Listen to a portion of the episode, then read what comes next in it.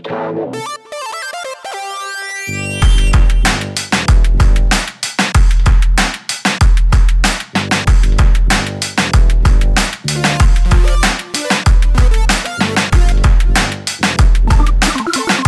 Herrje, jetzt sind schon wieder Ferien. Man glaubt es kaum. Kaum ist das Jahr auf der Mitte, sind schon wieder alle unterwegs.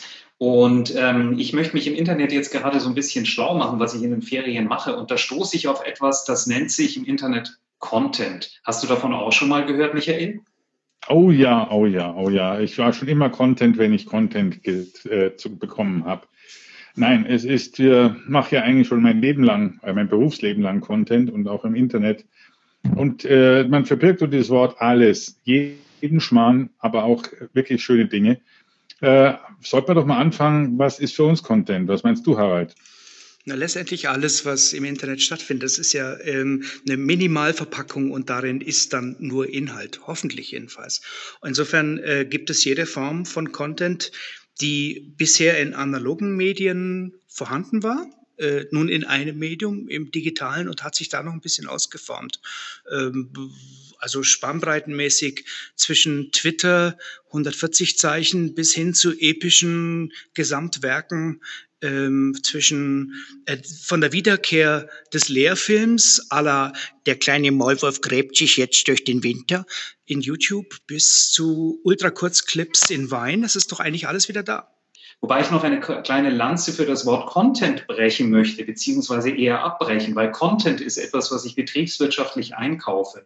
Was, wovon wir eigentlich reden, sind ja die sogenannten Inhalte im Netz. Das heißt auch, da ich auch mal als Journalist gearbeitet habe oder das immer noch tue, ähm, geht es ja auch darum, um Artikel aufzuschreiben, um Inhalte zu vermitteln. Also können wir uns auf eine Definition einigen, dass Content Inhalte sind, die zu vermitteln sind. Das ist nicht ganz so leicht, Anatol, weil wir haben ja auch einen ganz schönen Bruch in der ganzen Geschichte. Als wir noch analog waren, also ganz normale Journalisten waren, haben wir Geschichten geschrieben, um Menschen zu informieren, um ihnen was mitzugeben, um Meinung zu bilden, um, also jetzt, ich rede mal jetzt von den positiven Seiten, äh, alles Mögliche, um kritische Öffentlichkeit herzustellen, etc. oder nur zu entertainen heute ist Content eigentlich auf ganz, ganz vielen Webseiten und mehr als wir denken dafür nur da, damit dann die Reaktion der User sozusagen beobachtet werden kann und damit Daten generiert werden können und damit über den User auch den besser kennenzulernen. Also ich sehe hier eine Umkehrung, ja. dass es weggeht vom reinen Entertainment und sonstigen zu so eigentlich zu einer Reflexbeobachtung. Ja, nicht nur. Ich glaube auch, dass Content der beste Traffic-Treiber ist. Und wenn du guten Content hast, wirst du ja auch bei Google wesentlich schneller gefunden und besser gerankt. Also ähm, Content als Traffic-Treiber ist etwas, was, glaube ich, heute für jede Webseite extrem wichtig geworden ist. Es ist die Frage, wie viel Geld und wie viel Zeit steckt man in den Content, um sich da nach oben zu bringen. Ist es so verschieden, äh, wenn ich eine Tageszeitung vorher gekauft habe? Also lassen wir mal den, den Rundfunk beiseite, weil dafür habe ich einfach meine monatlichen GEZ-Gebühren gezahlt, immer schon.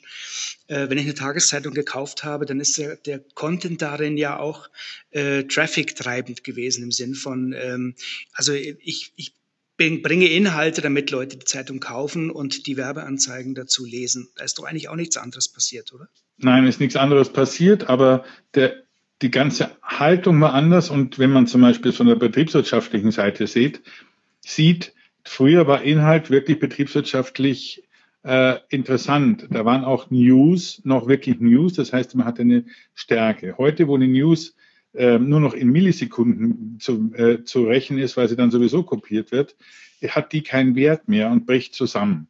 Ich habe eine wunderschöne Kurve gesehen, dass äh, also wie Daten und Daten sind ja sozusagen unaufbereitete Informationen sofort ihren Wert verlieren und dann eigentlich so einen Monat ruhen und dann in der Aggregation, in, in einem Ausbilden der verschiedenen, also der Daten miteinander korrelieren, äh, entsteht dann wieder neuer Wert.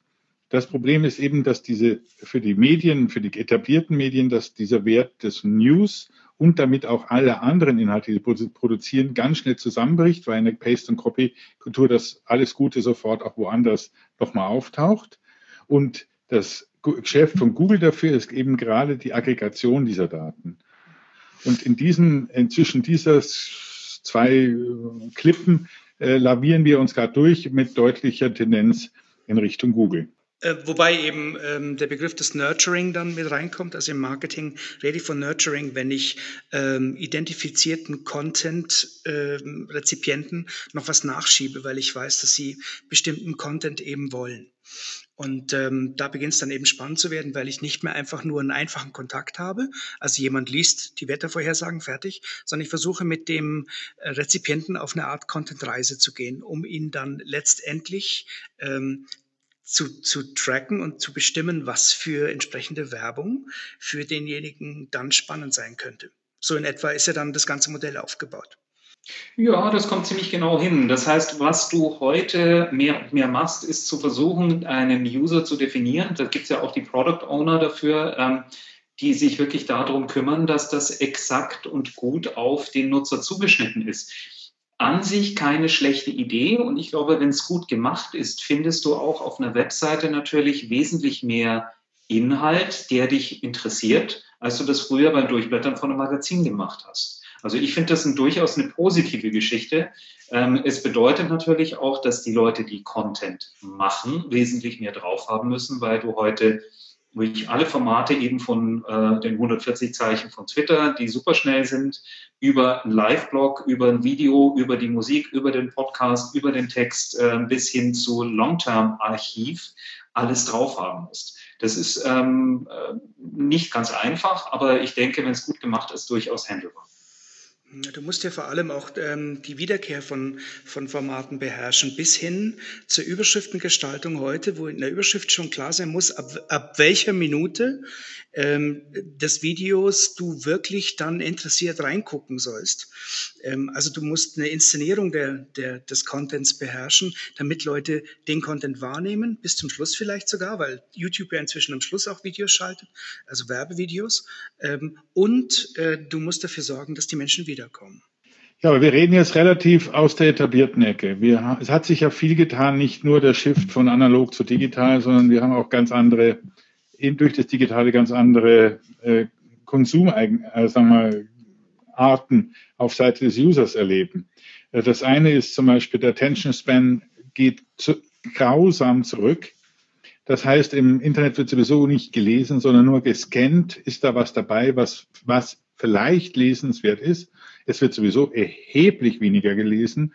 Auch bei Videos wird nach einer Minute eigentlich normalerweise abgeschaltet. So gut kann es kaum sein, dass man länger bleibt weil der Attention Span so kurz geraten ist. Zugleich war ja die analoge Erzählweise eine, die sozusagen ein Mehrwissender einem weniger Wissenden was beigebracht hat, während wir heute im besten Fall wirklich auf Augenhöhe kommunizieren und eigentlich die Reaktion der anderen Seite wollen, äh, eben um auch Daten zu generieren. Das heißt, wir wollen den eigentlich aktiv gestalten, während früher an sowas kein Zeitungsmacher kein Content-Produzent je gedacht hat.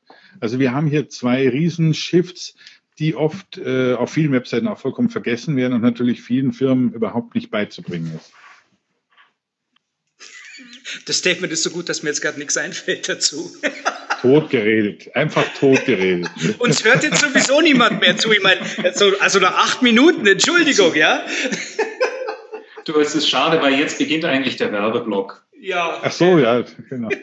Jetzt müssen wir, jetzt müssen wir drei, also irgend so Content-Kanon. Ich will Content, ich will Content. Ich will, Bist du da? Ich will Content.